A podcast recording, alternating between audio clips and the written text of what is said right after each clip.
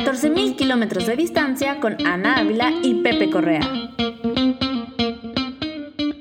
Final de temporada, 14.000 kilómetros de distancia. Bienvenidos a nuestro podcast el día de hoy. Episodio de fin de año, final de temporada, final del 2020. Bienvenidos, mi nombre es Ana Ávila. ¿Cómo están? Estoy muy contenta, estoy muy emocionada. Este es un gran episodio y me acompaña, como siempre, el niño guapo, el niño de la sonrisa contagiosa, Pepe Correa. Final de temporada, final de año. Qué gusto que nos estén escuchando en este podcast. Mi nombre es Pepe Correa, arroba Pepe Correa en Instagram. A todos los que nos escuchan y escucharán ya en unas horas, en cuestión de horas, va a ser año nuevo, así que felicidades. 14.000 kilómetros de distancia es un podcast para compartir cómo es la vida en Qatar, país que será la próxima sede mundialista en el 2022. Les recuerdo que lo estamos transmitiendo desde Doha, Qatar, en el Medio Oriente. Síganos en Instagram, en Facebook, arroba 14mkmdd. Llevo tres episodios sin equivocarme de año, así que felicidades a mí, gracias Felicidades, muy bien. Ya conocen la dinámica o no, pero aquí estamos para decirles que a lo largo de esta temporada queremos compartirles todo lo que implica estar en un país tan diferente a México y Latinoamérica, todo basado con nuestros puntos de vista, que no son totalitarios ni nada por el estilo, intercambiar opiniones, sentimientos, pasarla muy bien, así que les recordamos nuestras redes sociales, arroba 14mkmdd, Instagram y Facebook. Y ya saben que MySpace, High Five, Metroblog, ahí nos encuentran. Actualizan. Menos TikTok porque yo he cortado amistades porque usan TikTok. Y con la disculpa, una disculpa, ¿eh? Y bueno, empezamos con todo en este episodio. Muchísimas gracias a todos por haber llegado hasta el final de esta gran temporada. Felicidades a todos que llegaron ¿eh? al episodio, no, a la temporada 12 del 2020. Y felicidades a todos los que han sobrevivido este 2020. Sí, sí, no pasa nada, discúlpenme. ¿Listos Así para que- volarles la cabeza? Estoy muy emocionada, espero no trabarme. eh, no- De corridito, por favor. Espero no hacer así ediciones especiales cuando tenga que editar este episodio y que salga de corrido, así que Chan, chan, chan. Chan, chan, chan. Miembro del Servicio Exterior Mexicano desde 1991. Estudió Relaciones Internacionales en el Colegio de México. Tiene una maestría en Estudios Diplomáticos por la Escuela Diplomática de Madrid y en Estudios Europeos por la Universidad de Cambridge, en Inglaterra. Fue becaria de la Asociación del Servicio Exterior Mexicano en la Fletcher School of Law and Diplomacy y tiene un diploma de inteligencia para la seguridad nacional. Hasta aquí vamos rudos. Espérense, ¿no? hombre? Vamos Siguiente. picudos. Qué emoción. Ha estado adscrita en las embajadas de México en el Reino Unido, Suiza y Boston. Cuenta con una amplia experiencia en diplomacia bilateral, consular y multilateral. Ha representado a México en foros multiculturales y negociaciones internacionales sobre los derechos de la mujer. ¡Yay! ¡Yay! Y trata de personas, delincuencia organizada transnacional, seguridad cibernética y terrorismo. Casada desde hace 21 años, que cuando yo lo leí dije, "¿Ah, ¿casada a los 21? Pero no, es casada desde hace 21 años, con cuatro hijos, Alex, Daniel, Gabriel y Leo. Y a partir del 1 de septiembre del 2019, señoras y señores, es embajadora de México en el estado de Qatar. Con nosotros hoy se encuentra embajadora Graciela Gómez García. Bienvenidísima a 14.000 kilómetros de distancia. Bienvenida. Muchísimas gracias. Ana, Pepe, al contrario, agradecidísima yo, feliz, es un eh, súper orgullo estar con ustedes y eh, además un saludo a eh, toda nuestra audiencia que ya debe estar preparándose para comer las uvas Tal cual. por eh, estar acompañándonos aquí. Es un verdadero privilegio estar en el cierre de temporada. Un Me gusto, encanta, yo, un encanta, gusto, un gusto de verdad. ¿Vas? Y bueno, pues se preguntarán, ¿para qué la trajimos? Pues para chismear a gusto. Vamos Claro, a sacar sí, sí, aquí sí. Todos los trapitos que podamos, pero como siempre hay que darles un poquito de contexto, así que Explicarle las cosas. muchachón. Gracias por estar con nosotros, como ya lo hemos dicho, de compartir los micrófonos. Vamos a hablar hoy de cómo es ser una embajadora de México en Qatar. Y ahí les doy un poco de contexto. Y si ustedes se preguntarán qué es ser un embajador, pues les platico que según el internet, una embajadora es un enviado oficial, especialmente un diplomático de alto rango que representa a un estado y que normalmente está acreditado entre otros estados soberanos o ante una organización internacional como representante residente de su propio gobierno designado para una misión diplomática especial y a menudo temporal. Ya tomo aire otra vez. La verdad es que yo cuando leo Misión Diplomática me imagino así, ya sabes, como 007, Sí, tal cual, Misión sí. Imposible. Yo me imagino Indiana Jones, tal cual. Misión, misión, mi misión. Eso me gusta. Algo por el estilo, o sea, como que leo misión y es como, ¡ah! se acepta tomar la misión, da clic aquí Tal este cual. mensaje se va a autodestruir. Ab- ab- abre el, abre el, el, el portafolios. ¿Es así? Ojalá, ojalá. A ver. Es eh, menos dramático. Menos dramático. No menos dramático para nada. Para, yo quiero decir que a lo mejor se están quedando ustedes cortos. Ah, bueno, perfecto, pero- Me, perfecto. me encanta la definición de Internet. En la vida real, eh, bueno, se- eh, siendo, siendo muy serios, ser embajador de México es un privilegio. Claro. Es realmente, eh, implica eh, ser eh, la imagen, la voz de México ante un tercer país y eso siempre es eh, una enorme responsabilidad, es, insisto, un privilegio, pero eh, también es una oportunidad de actuar en muchos frentes. Eh, Pepe decía y decía bien que ser un embajador, una embajadora, es representar a tu país. Y yo me pregunto en, en mis actividades cotidianas, ¿qué es representar a México? Ajá. Pues sí, es representar, eh, eh, desde luego, a un gobierno, representar la parte institucional, pero también es representar a los mexicanos, a los de allá y a los de aquí. Sí. Porque ambos dos, todos estos eh, mexicanos alrededor del mundo que estamos haciendo cosas eh, eh, muy distintas, Claro. somos los que constituimos el país.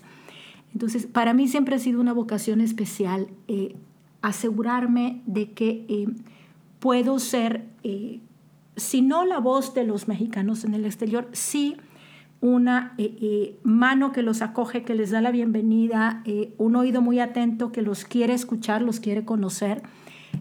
Entonces, pues esa ha sido una de mis primeras responsabilidades. Por supuesto. Y, y más estando en un país tan lejano a 14 mil kilómetros de distancia, muchachos, que no se 13 les olvide nunca. pero 14 mil. Redondeemos. 13.800, pero 14.000 kilómetros de distancia, pues sí es una responsabilidad que tú que tienes esta, esta misión diplomática, pues la sientes, pero también, ahora sí que yo también me la adjudico y estoy seguro que Ana también, Sí. cuando llega una persona nueva a, a Qatar, sí, eh, bueno, a mí, a mí lo- yo lo digo personalmente, yo sí extiendo mi mano amiga de ayuda de lo que necesites, Claro. carnal, aquí estoy porque Somos mexas. yo vine solo y se siente de la chingada, así que para lo que quieras aquí estoy. Sí, sí, sí, siempre. Siempre yo creo que es dar la bienvenida, apoyar, a, a acoger y decir, ve aquí, ve allá. Porque bueno, sí estamos un poquito lejos. Y empezamos. Esto de lejos, ¿cómo llegas a Qatar? Pues ¿Sabías bueno. dónde estaba Qatar? Cuéntanos todo ese chisme. No, yo sí sabía dónde estaba Qatar. Ah. Creo que ya soy el segundo invitado que eh, sí lo sabía identificar muy bien, no sé. Pero, eh, a ver, eh, vengo después de una, una trayectoria muy larga. Yo ingresé al servicio exterior muy jovencita, con, con 23 años apenas. Y constantemente me refiero a esto como que tú te, te casas con un proyecto de vida. Eh, cuando haces ese trabajo lo tienes que hacer por amor y por entrega total Ajá. porque es un trabajo que no puedes eh, desprenderte de él después de las 5 o 6 de la tarde. Eh, implica realmente eh, un compromiso de vida. Todo lo que haces como individuo eh, a nivel de tu pareja, de tu familia, se ve afectado por, por esto. Y, eh, a ver, una de las principales eh, características de nosotros es que servimos a México. Por ende, eh, uno va eh, tomando diferentes responsabilidades donde somos requeridos. En algún momento, cuando ya adquiere cierto nivel de trayectoria, eh, pues llega esta llamada, esta invitación. Eh, como saben, eh, Ana Pepe, esta es la primera vez que yo estoy como embajadora fungiendo. y de repente la llamada llegó, eh, la invitación y, y, a ver, te sientes muy honrado. Claro.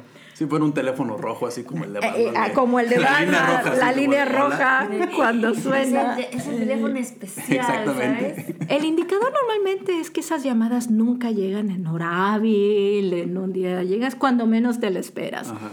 Y, eh, y a ver, en ese momento escucho el nombre Qatar y de inmediato me pasa por delante eh, la idea del mundial, desde luego, Ajá. una enorme responsabilidad, pero eh, también una región con la que yo en lo personal no tenía experiencia alguna.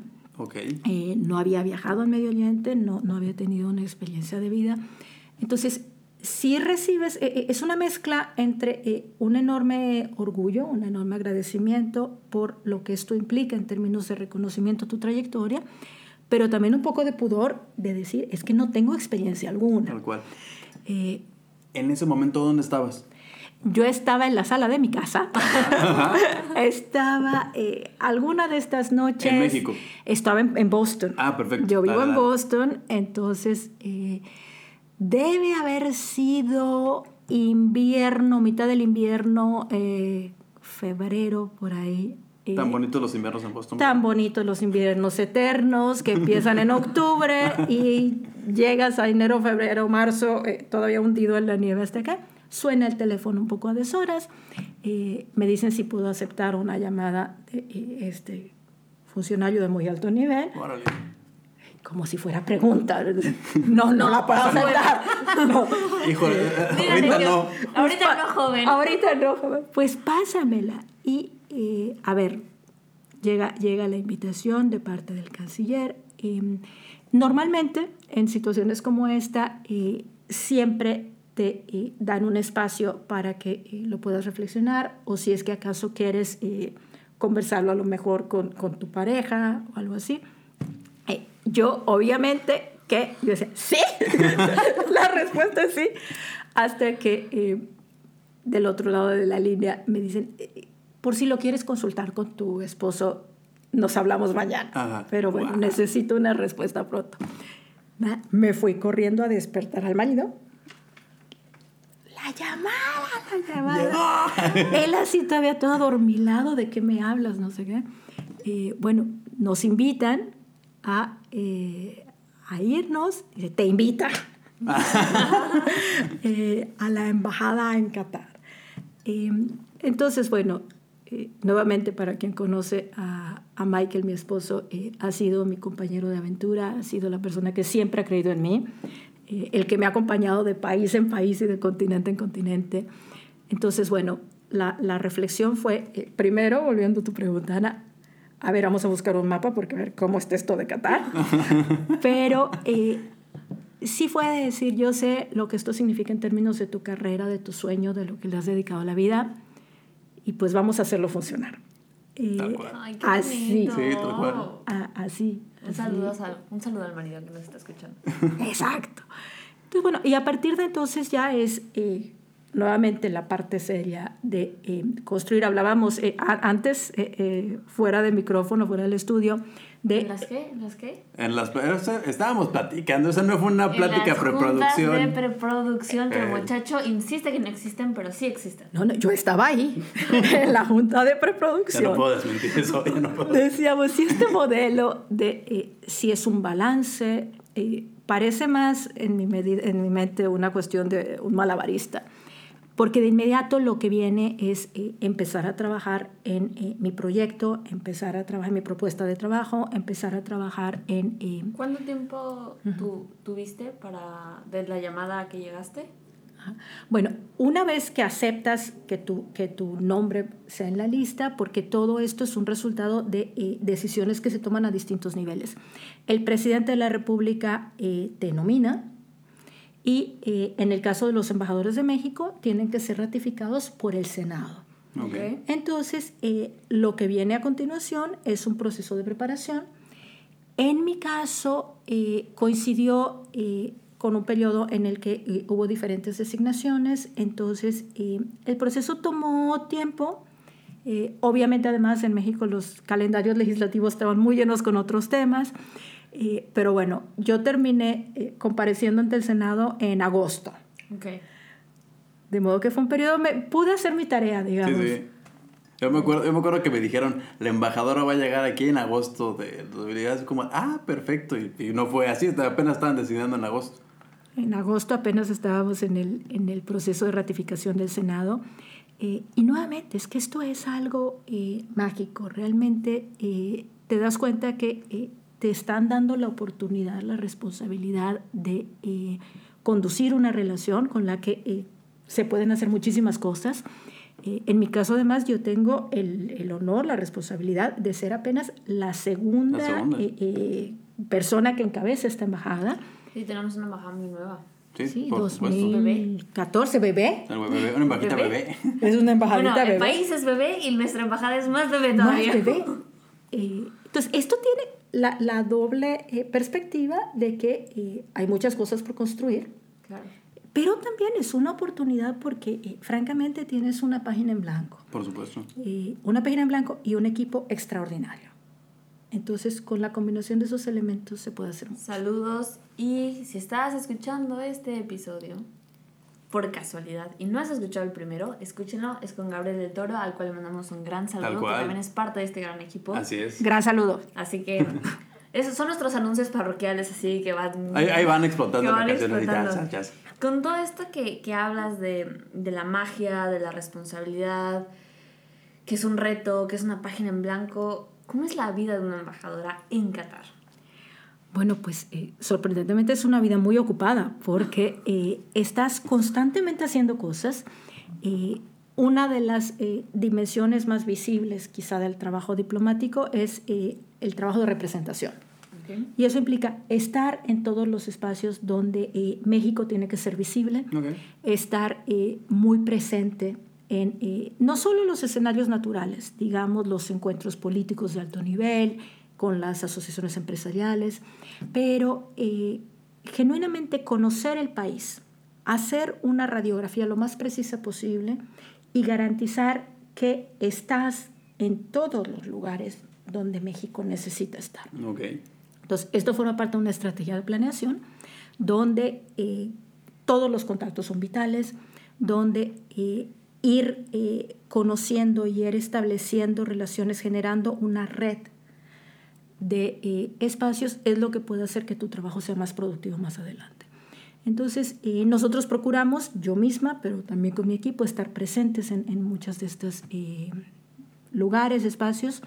COVID nos hizo frenar un poco las cosas, pero eh, COVID.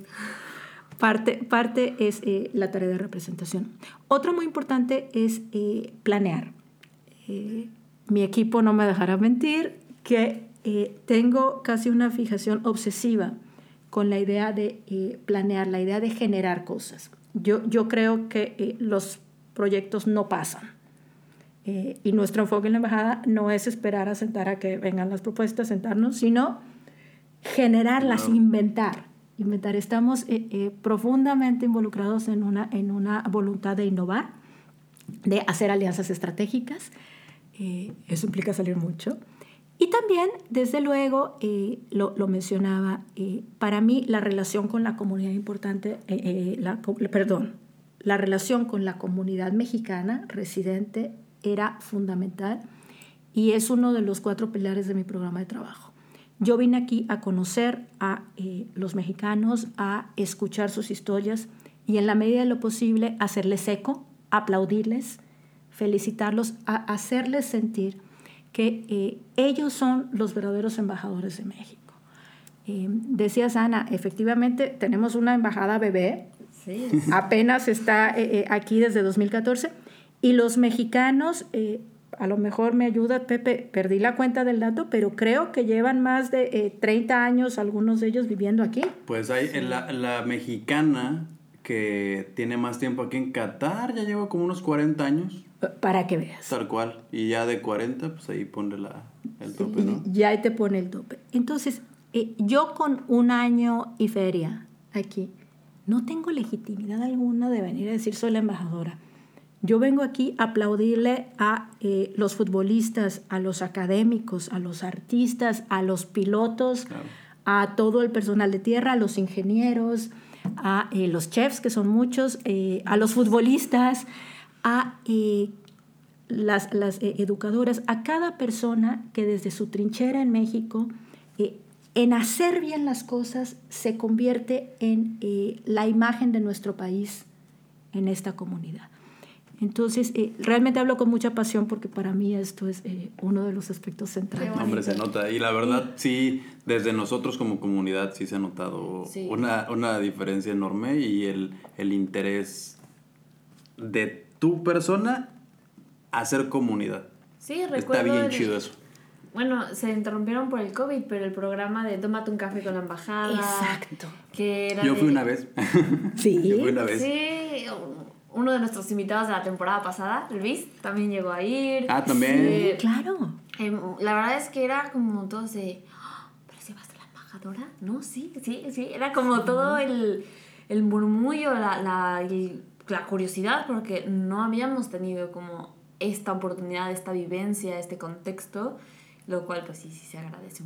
Sí, no, bastante. No, sí, sí. no, no, y bueno, apenas COVID lo permita, eh, reemprendemos. Porque te, tenías un año planeado impresionante Porque por los eh, 45 lo que iba a decir, años de relaciones que bilaterales. Este año era festivo, ¿no? Entre Qatar y México. Tal cual. Que yo me vengo enterando también de este año, pero pues bueno. ¿Mande? Me venía, este- me venía enterando este año que tenían tantos años de Yo relación también, no bilateral. sabía. Y yo, órale. Para que veas que siempre se aprende algo. Sí, por supuesto. Eh, mira, fue aprendizaje. E- Efectivamente tenemos un proyecto eh, muy ambicioso, habíamos planeado muchísimas cosas y de repente eh, una buena lección cuando te sucede algo tan trágico como esto es entender que eh, tienes que ser flexible, tienes que tener siempre la capacidad de navegar en otras condiciones y es en el proceso en el que estamos. No hemos parado, simplemente pues hubo que Reducido. reinventarse Igual. y reducir actividades presenciales. Y en todo esto de, de reinventarse, de la pasión, un poco lo que escuchábamos en, cuando estaba leyendo tu, tu,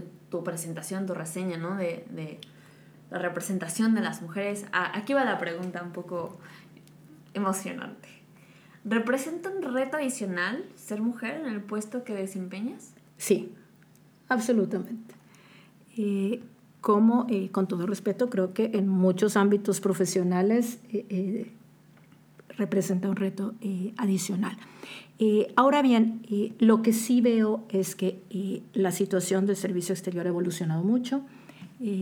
Hoy en día en particular tenemos un canciller que genuinamente cree que eh, hay que poner una eh, cancha más plana para las, para las mujeres, pero eh, sí, eh, de tiempo en tiempo, eh, le- les decía hace un momento, decisiones como estas que son estratégicas en tu carrera tienen implicaciones fuertes para eh, tu esposo, en mi caso, para tus hijos.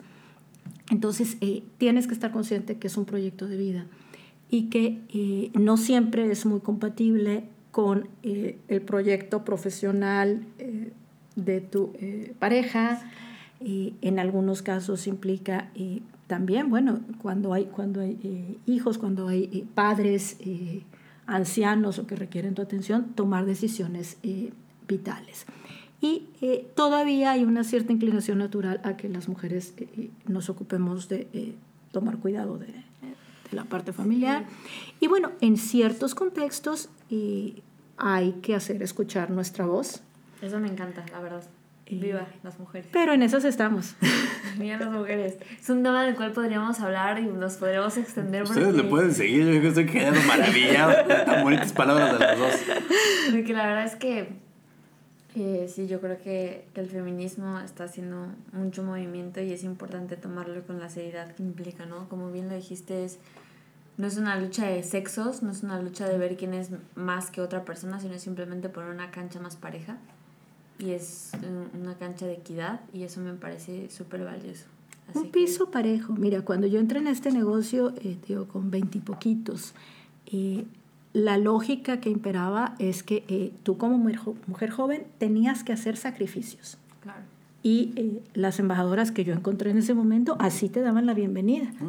No, no, chiquita, cuidado, que esta carrera es, hay que hacer muchos sacrificios.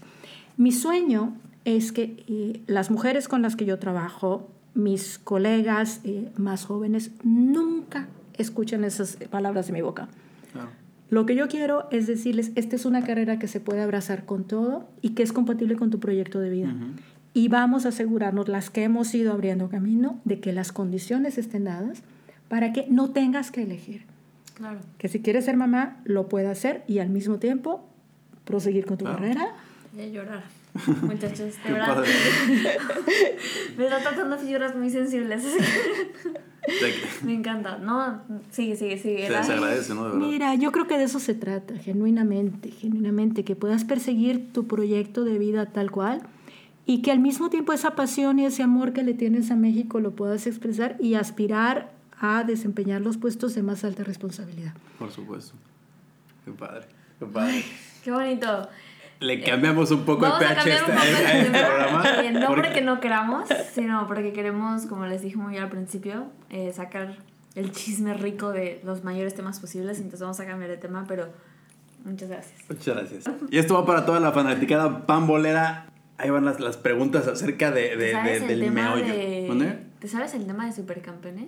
Así No. como para tararearlo. Uy, no, no en la vida. No, no, no. Bueno, tararear Sí, sí lo de veía, los episodios eternos. de Búscalo. Supercampeones, Pero no, no me acuerdo.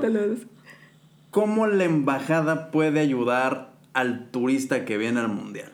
Que No. ya nos quedan dos añitos. Cállate, cállate. Poquito menos. de El pero viernes, eh, el viernes 18 de diciembre, en dos años fue la final. O sea, este viernes 18 de diciembre que acaba de pasar, Ajá, es sí. el Día Nacional Claro. aquí. En dos años, o sea, el 18 de diciembre del 2022, que Será. es Día Nacional, será... Será la, la, la, la, la, la clausura. La gran final gran México, final. Qatar. ¡Ay. Dios la oiga! O como en Los oiga. Simpsons dice, puede ser Portugal, Cata- eh, México, así que esperemos que sea Portugal, México, según las predicciones de Los Simpsons, no lo sabemos. Por supuesto. ¿Cómo la embajada puede ayudar al turista que viene al mundial? Pues mira, Pepe, mi proyecto de cómo vamos a ayudar a los eh, turistas empezó el primero de septiembre de 2019, el día de mi toma de posesión y mi primera reunión con el equipo. Tal cual. Declaré inaugurado, a partir de hoy nos empezamos a preparar para el Mundial. Porque es fundamental. eh, nosotros estamos esperando, si seguimos con eh, la dinámica y las cifras de, eh, de Rusia, de Brasil, arriba de 50 mil, 60 mil fanáticos. Órale.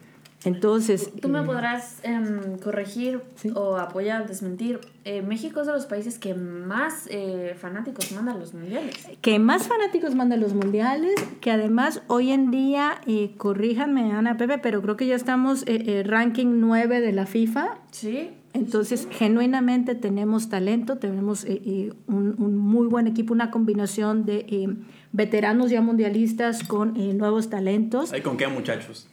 Hay, hay con que eh, muchos de nuestros miembros de la selección nacional están además eh, fraguándose mucho en clubes internacionales. Entonces, eh, genuinamente creemos que esta combinación entre que la fanaticada mexicana es muy leal Claro. y viaja a donde haya que viajar. Y el hecho de que va a ser un mundial único, un mundial donde presumo de verdad que, como decía mi admiradísimo Bora Milutinovic, no tenemos que plantearnos llegar al quinto partido, sino a la final. Estamos hablando de mi amigo Bora Milutinovic, amigazo mío, personal, de ese mismo. De ese mismo, nuestro querido amigo y Yo- yo mexicano distinguidísimo aquí en Qatar, a quien mandamos un beso y un abrazo y a quien admiro de verdad con todo mi corazón, mi héroe de México 86. Es que además este mundial, por muchas cosas, es, es el primer mundial de la historia que, ¿no? Es el primer mundial en invierno, Claro. es el primer mundial que vas a poder ver hasta cuatro partidos en un solo día, es el primer mundial en Medio Oriente, o sea, es el, es, también es, aquí va mi comercial. Es el primer ambiente, el primer mundial que se preocupa por el medio ambiente y están tratando Además, de hacer De huella las cero. emisiones, sí, claro. ¿Correcto? Entonces, es el primer mundial. El primer mundial con estadios desmontables. Sí. Por supuesto. Entonces es el primer mundial que es el primero de en muchas El primer cosas. mundial que puedes ver dos partidos el mismo día. dije. ¿Que ya lo dijiste? Sí. Perdón, perdón. No, estaba, sí. yo estaba, estaba pensando en Bora, te mando un abrazo. Hasta cuatro dije. hasta abrazo. cuatro. Mira. Y además eh, han sacado estos eh, reportajes, estos estudios de que si hicieras como un círculo, por así ya sabes, ¿te acuerdas cuando ibas a los restaurantes de uno de los puntos? Ajá. Así mientras tus papás Eh, correcto, platicaban. sí. Ajá. Que si hicieras el uno de los puntos de los estadios, la distancia es de máximo, máximo dos horas y media.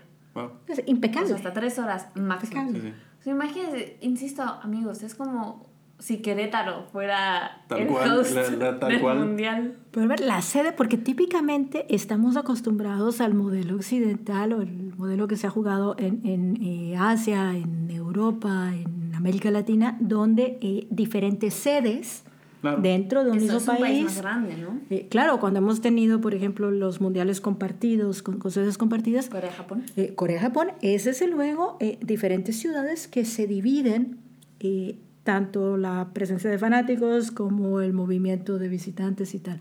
Eh, en Doha esto va a ser desde luego un, eh, un gran experimento, eh, pero además, lo, lo decías bien Ana, es eh, el primer mundial en el mundo árabe. Eh, yo genuinamente creo que eh, Qatar, que eh, la gente del Supreme Committee, de, el área, el, ente organizador del Mundial, se ha preparado muchísimo.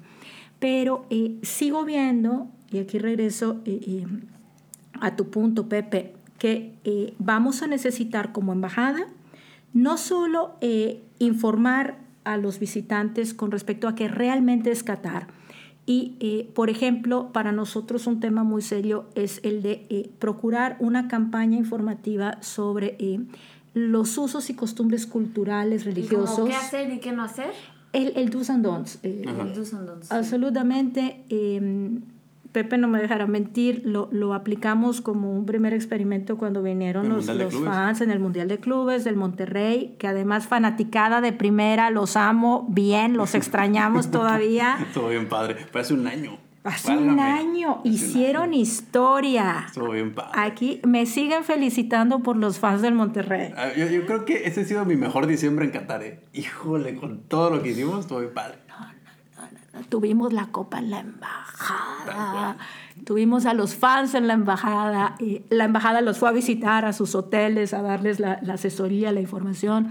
Entonces, eh, lo primero es eso, garantizar, mi misión es garantizar que cada mexicano que venga a Qatar disfrute Total.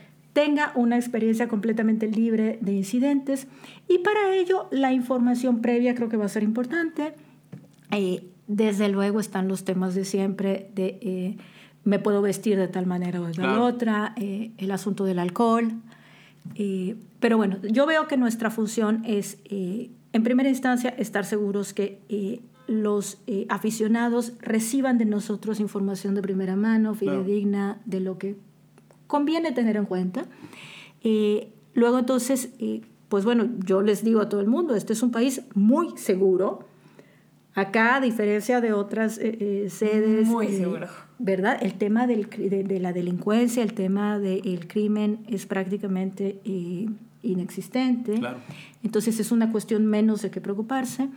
Eh, de hecho, y, y el tercer, la- la- la- el tercer eh, tema normalmente es lo que nosotros llamamos la protección, Ujú. que es asegurarnos que cualquier mexicano que eh, por cualquier razón pierda sus documentos Claro. Pueda acudir con nosotros y los... los eh, Bendito Dios que tenemos embajada, porque cuando viajas a un país donde no hay embajada... uf, El rollo, no, no, no, no, no, no, no. Con todo esto, mi Pepe te tiene una pregunta. A ver, Una buena. Aquí en la sección de tips, venga. tres tips para la gente que pretende, quiere venir al Mundial 2022. Chavos, les estamos diciendo con dos años de anticipación. Luego no, No vayan a frieguen, decir... por favor. Ahora sí que se les está diciendo. ¿Cuáles serían? Según tu, tu punto de vista. A ver, eh, lo primero es eh, muy obvio, pero de cajón, asegúrense de que su pasaporte esté vigente, tenga seis meses de vida antes de subirse al avión. Por favor, muchachos. Por favor, muchachos. Eso nos eh, eh, quita un peso de encima. Desde luego, fotos en lugares seguros de sus documentos, porque en caso de extravío les podemos ayudar mejor. Lo siguiente es, eh, no duden en acercarse a nosotros o en procurar la información por cualquier otra vía, pero eh, sí tomen en cuenta las especificidades culturales. Claro. Eh, la línea muy fina entre eh, respetar y a lo mejor eh, eh, pasar, ofender la sensibilidad local, conviene cuidarla. Entonces, sí hemos procurado mucho hacer eso. Como ustedes ya han escuchado y si no se los ratifico, en el Mundial se puede beber alcohol en sitios designados. Este no es un asunto de gran fondo. Entonces, por favor, no traigan alcohol o sustancias controladas en su equipaje. no hace falta. Tal cual, aquí va a haber. Aquí va a ver. Por favor, Eso aquí es- va a haber. Desde siempre, si tú quieres, si, si tú quieres traer una botella de tequila en, el, en tu maletita, en el aeropuerto te dicen, a ver, espérame, espérame, te la guardo aquí. Ya cuando salgas del país, te la puedo dar, pero aquí, muchacho, no puedes entrar nada. A mí incluso me... em, creo que fue una de las veces que regresé, traje aceites de oliva. Ajá. Fíjate. Pero porque traían, ah, que traían ajo, que traían chile, que traían albahaca, no sé, Sí, sí, sí. diferentes. Cuando pasa mi maleta me dicen, no, es que trae botellas. Y yo, pero son aceites. es aceite de oliva. No, pues me las va a tener que, o sea, enseñar. Y yo sé, pero es aceite. Sí, a ver, a- ábrela. Ah, ok, perdón, disculpa. Ya le dijo, tráeme un pan. Aquí, un ¿Le gusta el aceite de oliva? A ver, vamos a probar. Estaban bien buenos, ya no los he conseguido, pero bueno, no importa. Pero, pero, ese Pero sí, así que muchachos, Tal cual. ni se esfuercen. No hace falta. Tal cual, aquí va a haber. Y si la embajada quiere eh, hacer, pe- pe- penetrar más con estos anuncios, el podcast está más que abierto eh, para Sí, cuando total. se avecinen esas épocas. Eso ¿eh? del- de, Sí. la foto de los documentos, yo siempre tengo súper escaneado Sí. pasaporte, esto y el otro, y cuando viajo, prefiero guardar bien mi pasaporte Sí, yo también. y cargar con la versión digital. Exactamente. Aquí está mi pasaporte. Tal ¿no? cual. Y me sé mi número de pasaporte así de memoria por cualquier cosa. No, eso es vital. Y mira, lo de la vigencia, eh, a lo mejor dirán, pues qué embajadora tan simple porque no sale con ese consejo. Pero claro. no saben cuántas lágrimas nos podemos ahorrar porque a veces se nos olvida, nos compramos la camiseta, nos traemos las matracas, el sombrero, pero se nos olvida revisar que el pasaporte tenga una vigencia suficiente. Sí, Tal es cual. que es, aparte de eso, ya es casi em, institucional en casi todos los países. Son muy pocos los países, muy pocos. Japón creo que son tres meses, pero son muy pocos los países que te dejan entrar al país con, seis meses. Así que, Correcto. chavos, háganlo. Muy atentos con eso, por Mi favor. Pepe. Han, eh, han trabajado con el Supreme Committee. Para esto, un paréntesis. Yo iba, mi pregunta era: ¿han trabajado con la FIFA? Pero no. Y aquí me corrigen y me dicen: no. La FIFA designa al Supreme Committee of Delivery and Legacy. Que pueden escuchar el final de temporada. de Exactamente la con. Paola Skitecat, que trabaja ahí. Les mandamos un Exacto. saludo. Le mando un saludo también. Eh, y bueno, ¿han trabajado con usted, ustedes con el Supreme Committee? Muchísimo, muchísimo. De verdad que para nosotros este es un proyecto muy serio. Entonces, eh, igualmente muy temprano eh, me fui a presentar yo también. Todo mi equipo eh, trabaja con ellos de manera sistemática y eh, hemos comunicado que nosotros eh, queremos ser parte de cualquier conversación en términos de planeación, de ver cómo podemos juntos difundir este tipo de información. El primer experimento muy exitoso eh, lo tuvimos con el Mundial de Clubes, con el Mundialito. Francamente funcionó. Eh, nosotros como embajada, por ejemplo, facilitamos eh, la preparación de los documentos en español que se pusieron a disposición de los, de los Órale. eh, aficionados. Eh, acompañamos en eh, algunos elementos que creíamos que debían estar ahí en los materiales informativos.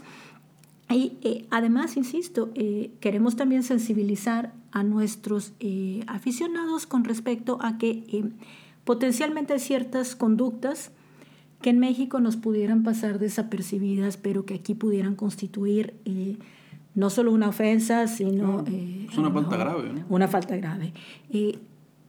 Cito el caso que fue un poco sonado en nuestra comunidad de tomar fotografías de mujeres catarís sin su previa autorización. Acá por ley hay eh, unas regulaciones muy estrictas con derecho a la privacidad de la propia imagen, que además en el caso de las mujeres, por cuestiones religiosas y culturales, eh, son, se toman muy en Sí, serio. por supuesto. Entonces, eh, cosas como esas. Yo nada eh, más allá agregaría, muchachos, las personas no son atractivo turístico. Tómenle foto al edificio, tómenle la Monumento foto tan al bonito paisaje. aquí. Pero ¿por qué a las personas, ni a los monjes, ni a la persona que está vestida increíble, ni a, a nadie, muchachos? Nadie, la nadie. gente no es atractivo turístico. Buen punto. Tal cual. ¿Cómo ves a Qatar para la Copa del Mundo? A ver, eh, se acaba de inaugurar el 18 de diciembre, Día Nacional, Así el es. cuarto estadio mundialista Tal que ya está en pleno En funcionamiento. ¿Y se acuerdan? ¿Se acuerdan? En el episodio 4, temporada 1, hablamos con Manuel, Víctor y Gabriel.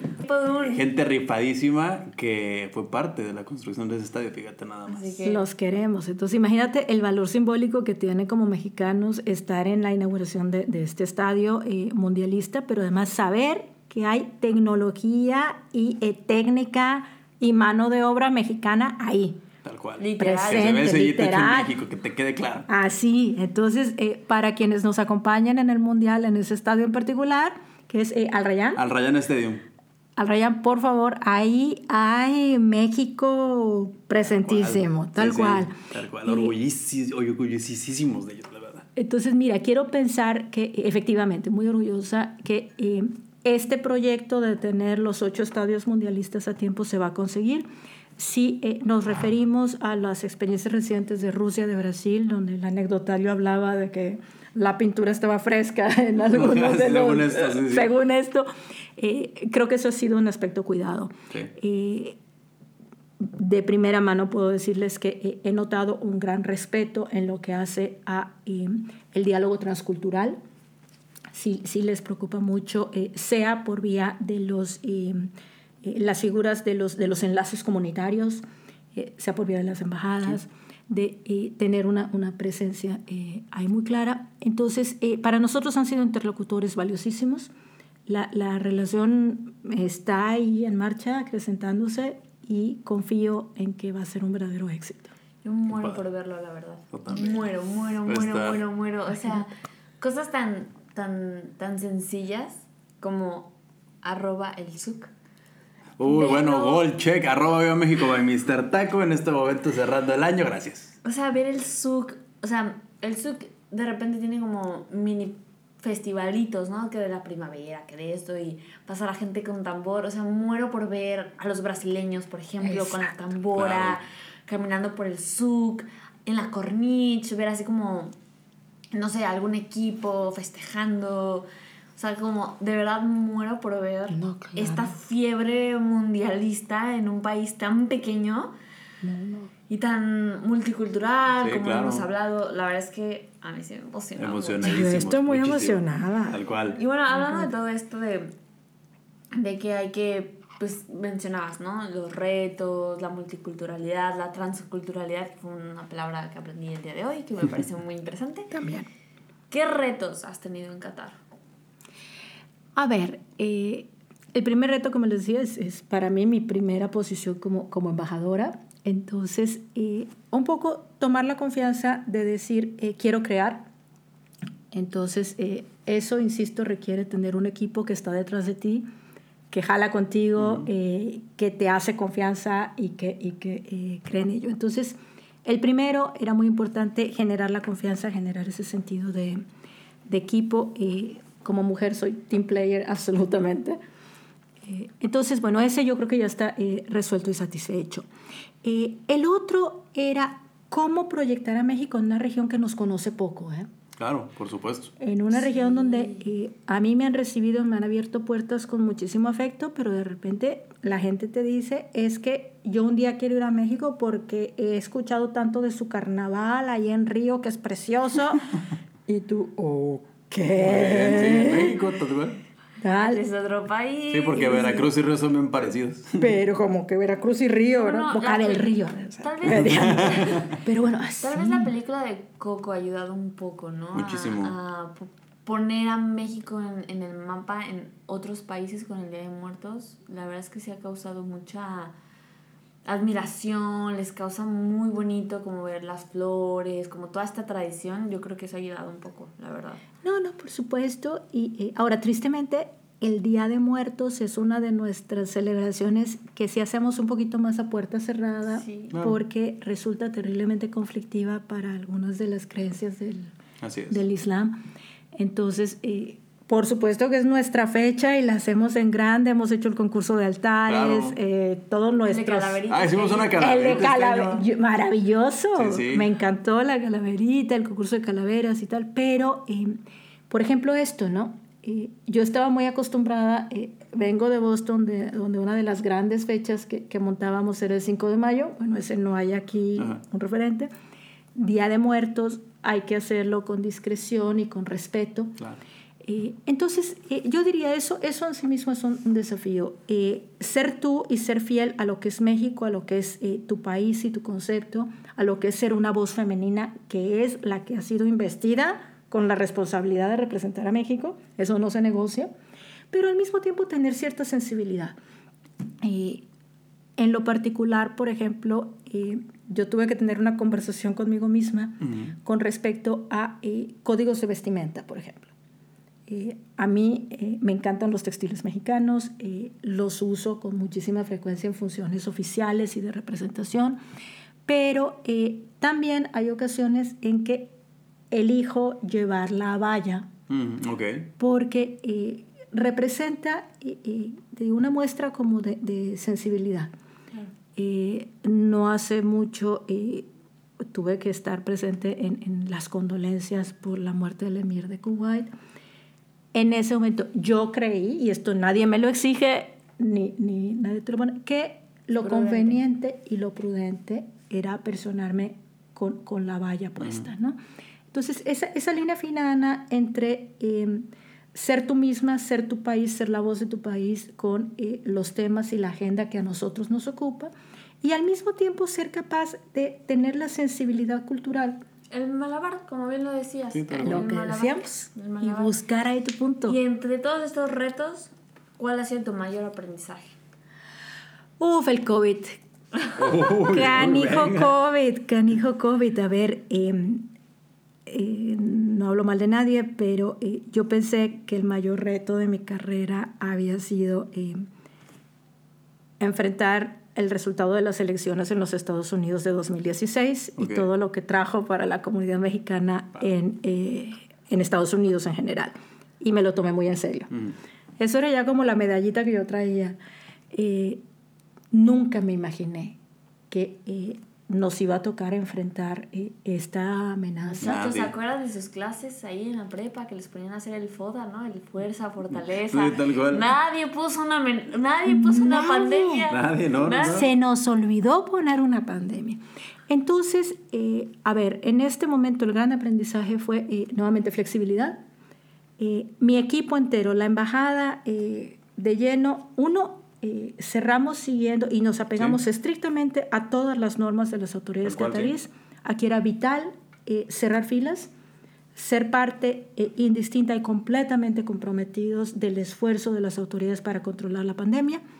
Segundo, yo a partir del día uno de la pandemia reconvertí a mi equipo absolutamente a todos los miembros en una embajada de protección todos, desde la embajadora en lo personal hasta eh, el resto de los funcionarios, nos dedicamos y nos volcamos exclusivamente a hacer protección. Y eh, es nuevamente donde eh, reafirmas el mensaje de que estamos aquí para servir a la gente, no para estar en recepciones y cosas así. Y, algo vital es que teníamos muy poco tiempo para reaccionar. En una primera etapa nos quedamos con muchos mexicanos varados. Sí turistas, gente que estaba aquí, y entonces el, el desafío era sacarlos. Eh, luego tuvimos... es que para los que nos escuchan, llegó un momento en el que Qatar cerró, su, cerró su aeropuerto, ¿no? Entonces, y muchos, eh, Qatar pues lo saben, está a 14.000 kilómetros de distancia, entonces no es como que haya vuelo directo. Está un poquito complicado llegar a México. Estuvo muy complicado llegar a México, eh, luego eh, hubo terceros países por los que había que hacer escala que también cerraron. Entonces, eh, lo pueden ratificar con mi equipo. Yo dictaminé que había dos prioridades. prioridad número uno, no, no dos prioridades, un objetivo. El objetivo era que nadie del equipo se infectara. Okay. Porque en el momento en que nos infectáramos, éramos una fuente de riesgo para nuestros usuarios, para nuestros socios y nuestras familias. Perfecto. Y por ende nos íbamos a quedar fuera de combate. Entonces, eh, objetivo número uno, nadie se contagia. Y había un lema, había un tema que es el que eh, trabajamos mucho para eh, determinar qué iba a ser nuestro eje conductor. Y se llamó empatía. Había familias de verdad, Ana, que no tenía yo la posibilidad de subirlas en un avión. Pero nadie se quedó sin recibir una llamada, nadie se quedó sin eh, tener una voz que le contestara a la hora que fuera. De decir, pues miren, esta es la información que tenemos. Entonces, le apostamos mucho a em, procurar que eh, la gente que se acercara con nosotros sintiera por lo menos un contacto humano. Que era necesario, yo creo, ¿no? En esta temporada, que era un exceso de información, ya no sabías que era cierto, que, que era falso, Tal cual. a quién me acerco, a quién no, yo escucho, yo digo, fue un caos. Así que eso, eso que acabas de decir de la empatía, de que se puedan acercar y el recibir ese apapacho humano de, a ver, Así. tranquilo, las cosas están así, yo puedo hacer esto por ti, yo creo que... este, Entonces, digamos que ese, ese fue el aprendizaje. Nos reconvertimos y no pasó nada. Digo, eh, eh, todos eh, eh, nos volvimos eh, cónsules de protección. Al contrario, eh, después de un rato así terminas, eh, sí, como con, con el corazón más abierto, es un buen recordatorio de que, insisto, estamos para servir. Eh, hubiéramos querido que muchos de los casos eh, se hubieran podido resolver eh, en menos tiempo. Eh, pero bueno, le, le aposté mucho a la empatía. Eh, Súper. Ya terminando. En una, en una palabra, ¿cómo definirías Qatar? Apasionante. Ay, que me gusta esa palabra. Sí, sí, sí, bastante, bastante. ¿Por qué? A ver, pues es que yo no termino todavía de, de- de comérmelo, de entenderlo, de, de, eh, abrazarlo. Eh, y como te digo, genuinamente veo que eh, tenemos una página en blanco. La historia de México y Qatar, si bien tiene 45 años, no tiene por qué estar siguiendo las mismas reglas de eh, otras relaciones tradicionales. Entonces, lo que a mí me apasiona es sentir que tengo una partitura enfrente en la que puedo escribir con mis socios, con la gente a la que he conocido, una sinfonía con las notas, con las, los temas que yo quiera. Qué padre. Eh, vamos a esperar que los resultados estén ahí también. Híjole, no. Cerramos. Una última pregunta del año. Y dijo sinfonía, así que Sinfonía. esta pregunta se conecta. ¿Cuál es tu canción favorita?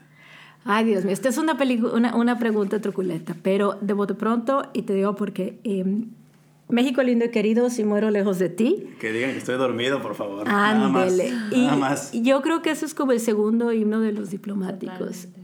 Porque quienes vivimos esta vida eh, eh, medio de gitanos, medio de viajeros por todas partes, eh, esto, esto siempre nos entra esa nostalgia. Entonces yo lloro. Donde me la pongan, yo lloro. Súper, súper, súper. Nos vamos con esa. Ana Ávila, tu resumen del 2020. Ay, Cierra este episodio, por favor. Si me voy a experiencias nada más, eh, yo creo que este 2020 fue de mucho aprendizaje, eh, de encontrarme en espacios que definitivamente rompieron mi caja de creencias, de entender que no todo está en mis manos, que hay cosas que no puedo controlar, pero de las cosas más bonitas que tuve este 2020 fue la conexión con los míos, ¿no? Poder estar en casa, poder aprovechar el tiempo que estar aquí y sobre todo que naciera este bello proyecto. Claro. Que, no, es un proyecto de que me pandemia. da la excusa de verte, Tal cual. que me da la excusa de platicar más contigo, de, de, de afianzar nuestra relación, lo cual me encanta. Y este 2020 definitivamente no cumplí casi todos mis, pro- mis propósitos, porque pues muchos eran viajar y cosas por estilo. Pero yo creo que este 2020 me llevó el, esta capacidad de asombro que a veces se, se nos Que olvida te pierdes, sí. esta capacidad de, de agradecer el detalle mínimo, esta, este momento de humildad de decir, pues a lo mejor no era lo que yo quería, pero es lo que tengo y es lo mejor que puedo tener en este momento. Así que muchas gracias 2020. Llegué a la 12, doceava temporada con salud mental. Tal cual. Sí, sí. Excelente. Cerrando este gran proyecto y a todos los que nos escuchan, de verdad les deseo un excelente año nuevo. Ahora sí pónganse el calzoncito blanco, por favor, para la salud. Por favor. Por favor. Por favor, ya, ya, ya. El año pasado nos pusimos el rojo y el amarillo para el amor. Yo siempre me pongo el verde y no ha pasado nada, ¿qué hago? Así que ahora sí pónganse el calzoncito blanco y de verdad a todos les deseo un excelente año nuevo. Tengan un gran 2021. Pepe, ¿cómo despides tu 2020? Yo odié el 2020. Yo sí soy el opuesto. Fue un año. No, o sea, ya hablando en serio, fue un año tan complicado personalmente para mí. Pero a la vez fue un año donde caemos a lo mismo. Aprendí de tantas cosas. Surgió este proyecto. Afiancé muchas ideas que yo ya tenía a lo largo de todos estos años aquí en Qatar. Me sentí agradecido por cosas que afortunadamente en este momento tengo y me están pasando. Pero sí fue un año de negros y blancos para mí. Agradezco profundamente este proyecto, agradezco todo lo que hemos pasado juntos a Ávila, agradezco que Uchepo siga por aquí también vendiendo su colita y todas las cosas que he aprendido con este podcast, toda la gente que me ha conectado con este podcast, todo, este, pues, todo el trabajo que mi equipo en el restaurante seguimos haciendo después de la pandemia. Este, me, me, me quedo mi resumen sería pues gratitud, como siempre, gratitud y aprendizaje son yo creo que mis las dos palabras con las que me rijo en esta vida, gratitud y aprendizaje y pues espero ansioso el 2021, espero las uvas en mi copa de champaña al rato, así que pues yo vendo el 2021 con la cara en alto y esperando el mundial en este país. A ver qué pasa. Embajador. Exacto. Ahora sí ya pasamos embajador. ¿Algún mensaje de este año nuevo? Pues igual lo mío, 2020, eh, año terrible, eh, pero fue un año de eh, creatividad y de solidaridad. Y mi mensaje para quienes estamos a punto de, de, brindar, a punto de comernos las uvas, es esperanza, mirar hacia adelante. efectivamente, esta crisis del año pasado nos demostró, el año que estamos terminando, lo frágiles que somos, pero también lo fuertes que podemos ser unidos. Entonces mi mensaje es un mensaje de unidad. Hay cosas que no merecen la pena estarse peleando. Eh, tenemos tanto en común. Eh, cuando llegó el bicho nos atacó a todos por igual. Entonces deseo genuinamente que sea un año muy feliz de muchos eh, éxitos y alegrías para todos. Qué bueno, excelente. No me queda más que, que agradecer la verdad. Por, agradecerte a, a ti por fortalecer y unir a esta comunidad mexicana residente en Qatar. No me queda más que admiración, cariño y respeto para ti, porque de verdad, eh, digo, no, no pretendo ser la voz de nadie en esta comunidad mexicana, pero todos hemos notado eh, tu trabajo, el trabajo de tu equipo, y todos lo hemos sentido en diferentes niveles y agradecimiento, tal cual, tal cual. Muchísimas gracias de verdad por, por haber estado con nosotros, por por poder hablar. Eh, creo que fue este acercamiento, esta plática en muchos niveles, en muchos temas, pero siempre desde el corazón. Así que muchísimas gracias. gracias. por haber estado con nuestros micrófonos. Gracias por cerrar nuestra segunda temporada. Claro. Gracias por ese mensaje de Año Nuevo. Redes sociales. Eh, arroba Embamex eh, Qatar para Instagram y arroba Embamexcat para eh, Twitter. Exactamente. Se nos fue este 2020. Muchísimas gracias por haber estado con nosotros. Nos escuchamos en el 2021. Con, la tercera una tercera temporada. Arroba Pepe Correa en Instagram. Muchas gracias. Muchísimas gracias y lo prometido es deuda. Les dije que iban a tener un episodio cada jueves hasta que terminara el año. Tal cual. Este es Literalmente. El, este es el último jueves del año. Así que muchísimas gracias a todos. Ana Pueden escuchar toda esta temporada en, y la temporada pasada en Apple Podcast, Spotify y otras plataformas. No se les olvide seguirnos en Instagram y Facebook en arroba 14mkmdd. Muchísimas gracias, yo soy Ana Ávila, compartí micrófonos. Con arroba PP Correa en Instagram. Muchas gracias muchachos. Muchas gracias. gracias. 2021, tercera temporada. Tercera temporada. Ahí los esperamos. Chao pescado. Gracias. Muchísimas gracias. Bye. Bye.